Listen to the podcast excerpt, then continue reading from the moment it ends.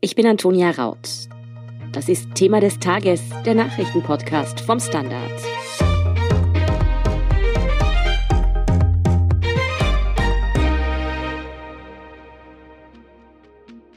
Ähm. Mit diesem irritierten Ähm reagiert Ursula von der Leyen, die Kommissionspräsidentin der EU, auf eine Situation, die jetzt die Beziehungen der EU und der Türkei belastet.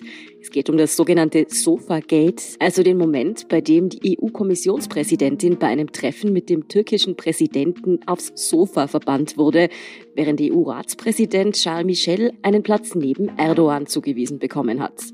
Viele sehen in dieser Situation jetzt einen geringschätzigen Umgang mit Frauen, ja Sexismus in der internationalen Politik. Andere wiederum sagen, das war einfach das Protokoll, es hat vielleicht ungut ausgesehen, aber alles richtig gemacht. Ob hinter dieser unglücklichen Platzierung der EU-Kommissionspräsidentin mehr steckt als vielleicht ungeschicktes Sitzplatzmanagement, was für Folgen die Situation noch haben könnte und was für ähnliche Vorfälle sie selbst schon erlebt hat, das erzählt heute Gudrun Harrer vom Standard. Gudrun. Ich habe mir das Video jetzt gerade noch einmal angesehen und muss sagen, die Optik ist schon sehr schief. Also wie Ursula von der Leyen da auf dem Sofa platziert wird, während die Herren nebeneinander auf den Sesseln geradezu thronen.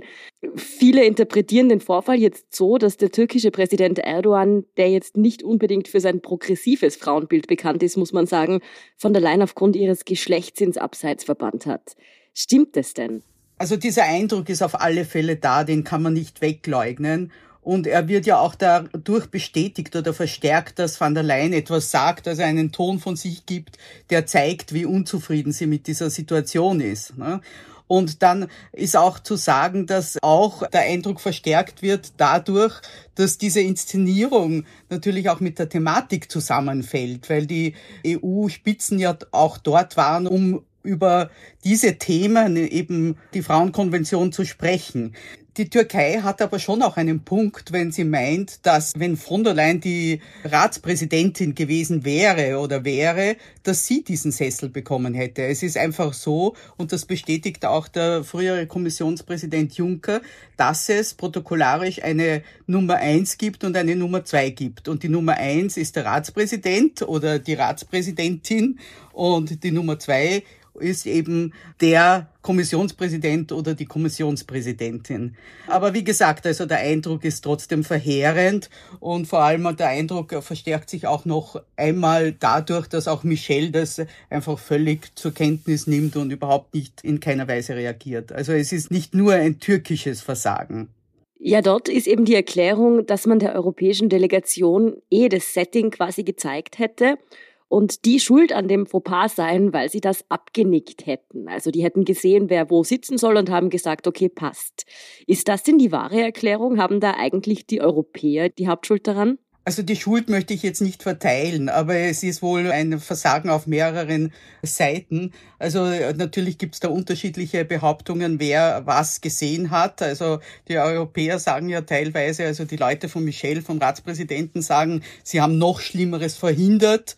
Die Kommissionsleute waren offensichtlich dann am Schluss gar nicht dabei, das zu entscheiden. Und die EU-Delegation sagt, das ist quasi die EU-Botschaft dort, dass sie diesen Raum am Schluss, am Tag vor diesem Treffen auch nicht sehen konnte und nicht kontrollieren konnte. Das ist natürlich auch ein Versäumnis, das ihnen vorgehalten werden wird. Noch Schlimmeres wäre interessant, ob da irgendwo ein Klappstuhl gestanden hätte. Nein, die zwei Stühle hätten noch größer und noch mehr thronartig sein sollen und eben für die von der Leyen eben nicht ein Einzelplatz, sondern eben mit anderen europäischen Diplomaten zusammen. Also wo sie sozusagen also nur eine europäische Diplomatin gewesen wäre. Mm. Ja, es ist auf jeden Fall so, wie du schon angesprochen hast, dass es eben mit dem Inhalt des Besuches auch noch unglücklich zusammentrifft weil von der Leyen und Michelle ja unter anderem das Thema Frauenrechte bei dem Gipfeltreffen ansprechen sollten, weil ja die Türkei aus der Istanbuler Konvention, die zum Schutz von Frauen- und Kinderrechten geschaffen wurde, sich zurückgezogen hat. Genau, das ist der Punkt. Und ich würde wirklich sagen, dass hier, also man der Türkei natürlich zu einem gewissen Recht unterstellen kann, dass sie die EU prinzipiell und dann, wenn auch noch eine Frau und eine Frau von der Leyen dabei ist, das halt vielleicht ein bisschen mit Häme betreibt. Ja, Ursula von der Leyen hat in der Situation ja schon irritiert reagiert. Du hast es auch schon gesagt, ich habe auch das M vorher schon eingespielt. Sie hat sich dann aber doch hingesetzt. Jetzt war sie natürlich nicht schuld und verständlicherweise in der Situation auch ein bisschen überfordert wahrscheinlich. Aber war das vielleicht auch nicht die geschickteste Art, damit umzugehen? Weil ich denke mir, sie hätte vielleicht entweder nichts sagen oder den Platz nicht akzeptieren sollen, oder? Nein, ich denke, das wäre wirklich die Aufgabe von eben der Nummer eins gewesen vom Ratspräsidenten. Also ich glaube, das wäre ebenso ungut aufgefallen, wenn sie da eine Szene gemacht hätte. Sie hat wirklich ihren Unwillen bekundet und das zu Recht, weil man muss eben wirklich sich damit wie soll ich sagen, abfinden, auch von Drittländern und so weiter, dass hier eine Gleichwertigkeit herrschen sollte. Aber also einen Skandal hätte ich auch nicht gemacht. Mm. Ja, dass Charles Michel nicht schneller geschalten hat auf gut Deutsch, das ärgert, glaube ich, doch auch einige. Er hätte doch oder sehe ich das falsch, ihr einfach zum Beispiel den Platz anbieten können, oder? Ja, oder eben wirklich insistieren, dass einfach noch ein Sessel geholt wird. Weil, wie gesagt, er ist einfach das Protokollarische Gegenüber vom türkischen Präsidenten. Ich meine, daran kann man nichts ändern, nicht? Also, die Situation hätte dann erst recht wieder repariert werden müssen. Also, er hätte auch nicht aufs Sofa gehört. Vielleicht hätten sich beide aufs Sofa setzen sollen. Vielleicht das wäre eine kreative Variante gewesen. Ja, oder noch einen Stuhl hätte man vielleicht doch auftreiben können irgendwo in diesem Riesengebäude. Genau, genau. Aber den hätte man natürlich schon vorher platzieren sollen. Also das Ganze war einfach verwurstelt von Anfang an. Ja, in einem Punkt muss ich ganz ehrlich sagen, verstehe ich sogar die türkische Seite ein kleines bisschen, weil ja die EU einfach mit einer ziemlich großen und komplexen Palette an Chefitäten aufwarten kann. Ist dieses politische Eklat vielleicht auch zu einem gewissen Teil ein Symptom dafür, dass die EU einfach zu viele Köpfe hat? Naja, also so würde ich es nicht sagen. Der Türkei ist schon zuzutrauen, dass sie das versteht, das Protokoll versteht. Und wie gesagt, wir müssen ja wiederholen. Also eigentlich vom Protokoll her war es zwar sehr unhöflich und sehr unsensibel und sehr ungut, aber nicht eklatant falsch, nicht?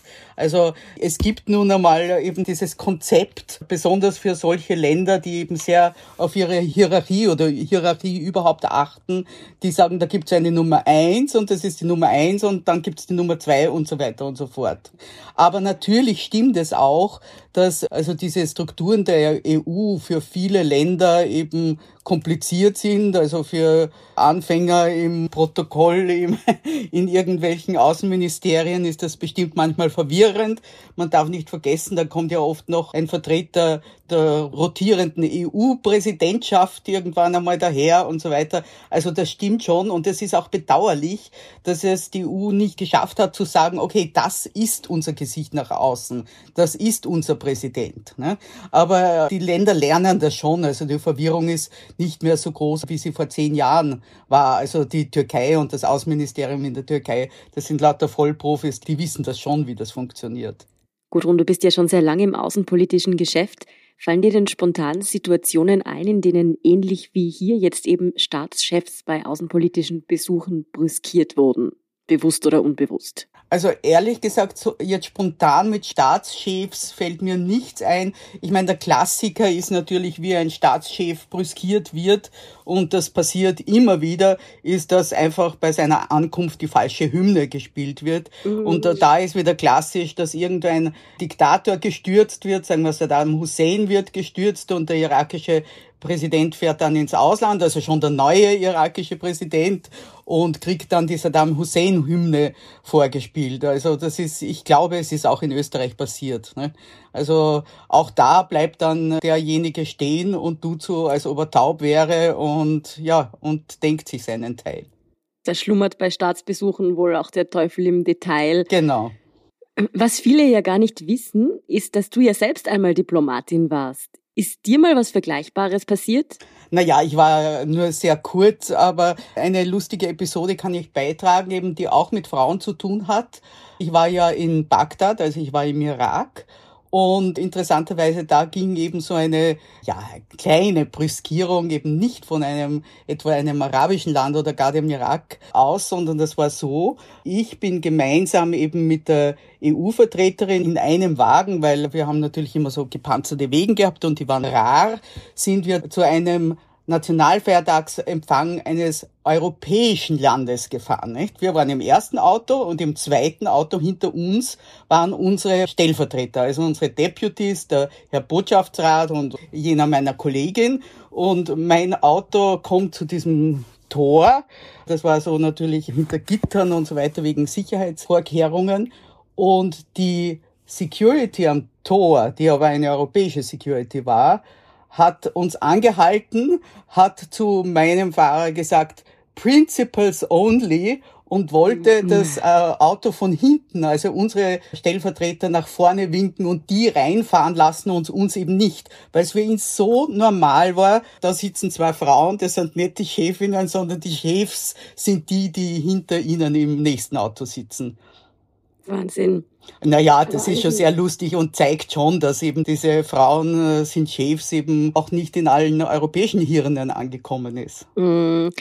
Aber alles in allem, hattest du das Gefühl, dass man als Diplomatin anders behandelt wird als männliche Kollegen? Naja, sagen wir so, im individuellen Fall oder im persönlichen Fall, also irgendwelche dummen Männer, die das nicht akzeptieren wollen, gibt's immer, aber bestimmt mhm. nicht im institutionellen Bereich. Da ist man einfach ein Neotrum und das ist auch wirklich in Ländern, in deren Kultur die Gleichberechtigung nicht so verankert ist. Also ich hatte nie das Gefühl, dass ich im Irak nicht als Frau akzeptiert werde, also wirklich nicht. Na dann nochmal zurück zu Sofagate, wie der Vorfall jetzt ja schon genannt wird. Wird denn diese Situation noch Folgen haben? Oder ist da jetzt die Empörung in den sozialen Medien und in den Medien größer als vielleicht in den politischen Institutionen? Naja, Folgen kann ich mir nicht wirklich vorstellen, weil ja nicht, also wirklich angestellt wurde. Wie gesagt, es ist ein Affront, es ist eine Peinlichkeit, es ist einfach wirklich Protokoll versus Manieren und Flexibilität. Aber es heißt, es wird diskutiert werden. Auch das im Europäischen Parlament gibt es ja Stimmen, die sich sehr aufregen. Aber, wie ich meine, schon auch zu Recht über Charles Michel, weil er da einfach unflexibel war und unsensibel. Ne? Aber ich kann mir nicht vorstellen, dass es irgendwelche Folgen hat. Bleibt also abzuwarten, wie dieser Vorfall, dieses Sofagate noch nachwirkt. Vielen Dank, Gudrun Harrer, für deine Einschätzung und deine persönlichen Sichtweisen auf diese Situationen. Sehr gerne. Wir sind gleich zurück. Guten Tag, mein Name ist Oskar Bonner. Wenn man in stürmischen Zeiten ein wenig ins Wanken gerät, den eigenen Weg aus den Augen und die Orientierung verliert, dann ist es sehr hilfreich, wenn man etwas hat, woran man sich anhalten kann. Der Standard, der Haltung gewidmet. Jetzt gratis testen auf Abo der Standard AT. Und hier ist, was Sie heute sonst noch wissen müssen. Erstens, der Ehemann der Queen, Prinz Philipp, ist im Alter von 99 Jahren verstorben. Das teilte der Buckingham Palace Freitagmittag mit. Der Duke of Edinburgh sei friedlich eingeschlafen. Aus der Öffentlichkeit hatte sich Prinz Philipp in den vergangenen Jahren bereits immer mehr zurückgezogen. Der Prinzgemahl war Queen Elizabeth bis ins hohe Alter stets zur Seite gestanden. Zeit seines Lebens war er für seine nicht einwandfreie diplomatische Kompetenz und gelegentlich auch rassistische Äußerungen bekannt gewesen. Standardkorrespondent Sebastian Borger schreibt aus England, Prinz Philipp habe damit die wichtige Funktion eines Blitzableiters erfüllt, der von der unantastbaren Monarchin abgelenkt habe. Die Briten hatten den aus deutschem Adel stammenden Philipp dennoch ins Herz geschlossen. Er wurde unter anderem zum beliebtesten Einwanderer des Vereinigten Königreichs gewählt. Zweitens, immer weniger Menschen wollen sich mit dem Impfstoff von AstraZeneca gegen das Coronavirus impfen lassen. Besonders im Osten Österreichs melden sich tausende Menschen von ihren Impfterminen ab. Grund dürften die Negativschlagzeilen sein, die der Impfstoff immer wieder macht. Vereinzelte Länder setzen ihn ja nur noch in bestimmten Altersgruppen ein, da AstraZeneca mit einer Häufung von Thrombosen in Verbindung gebracht wird. Obwohl die Europäische Arzneimittelbehörde EMA den Einsatz weiterhin empfiehlt und die österreichische Regierung sich daran orientiert hat, wächst das Misstrauen vor allem in Ostösterreich. Ein anderes Bild zeigt sich im Westen des Landes. Dort vermelden Ärzte nur vereinzelte Abmeldungen von AstraZeneca-Impfterminen. Und drittens, die Daten von 500 Millionen LinkedIn-Nutzern werden aktuell im Internet zum Verkauf angeboten. Allerdings hat es bei dem Microsoft-Dienst nicht wie vor kurzem erst bei Facebook ein Datenleck gegeben. Alle Informationen seien im Internet frei zugänglich gewesen, waren also öffentlich in den Profilen einzusehen. Es handelt sich dabei um sogenanntes Scraping. Für Kriminelle sind die Daten interessant, um zum Beispiel Zugang zu anderen Konten oder zu Passwörtern zu bekommen. Datenschützer erinnern deshalb einmal mehr, mit den eigenen Daten im Internet so achtsam wie möglich umzugehen. Mehr zum Thema Datensicherheit und die aktuellsten Informationen zum weiteren Weltgeschehen finden Sie wie immer auf derstandard.at. Um keine Folge von Thema des Tages zu verpassen, abonnieren Sie uns bei Apple Podcasts oder Spotify. Unterstützen können Sie uns mit einer 5-Sterne-Bewertung und vor allem, indem Sie für den Standard zahlen. Alle Infos dazu finden Sie auf abo.derstandard.at. Danke für Ihre Unterstützung. Ich bin Antonia Raut. Baba und bis zum nächsten Mal.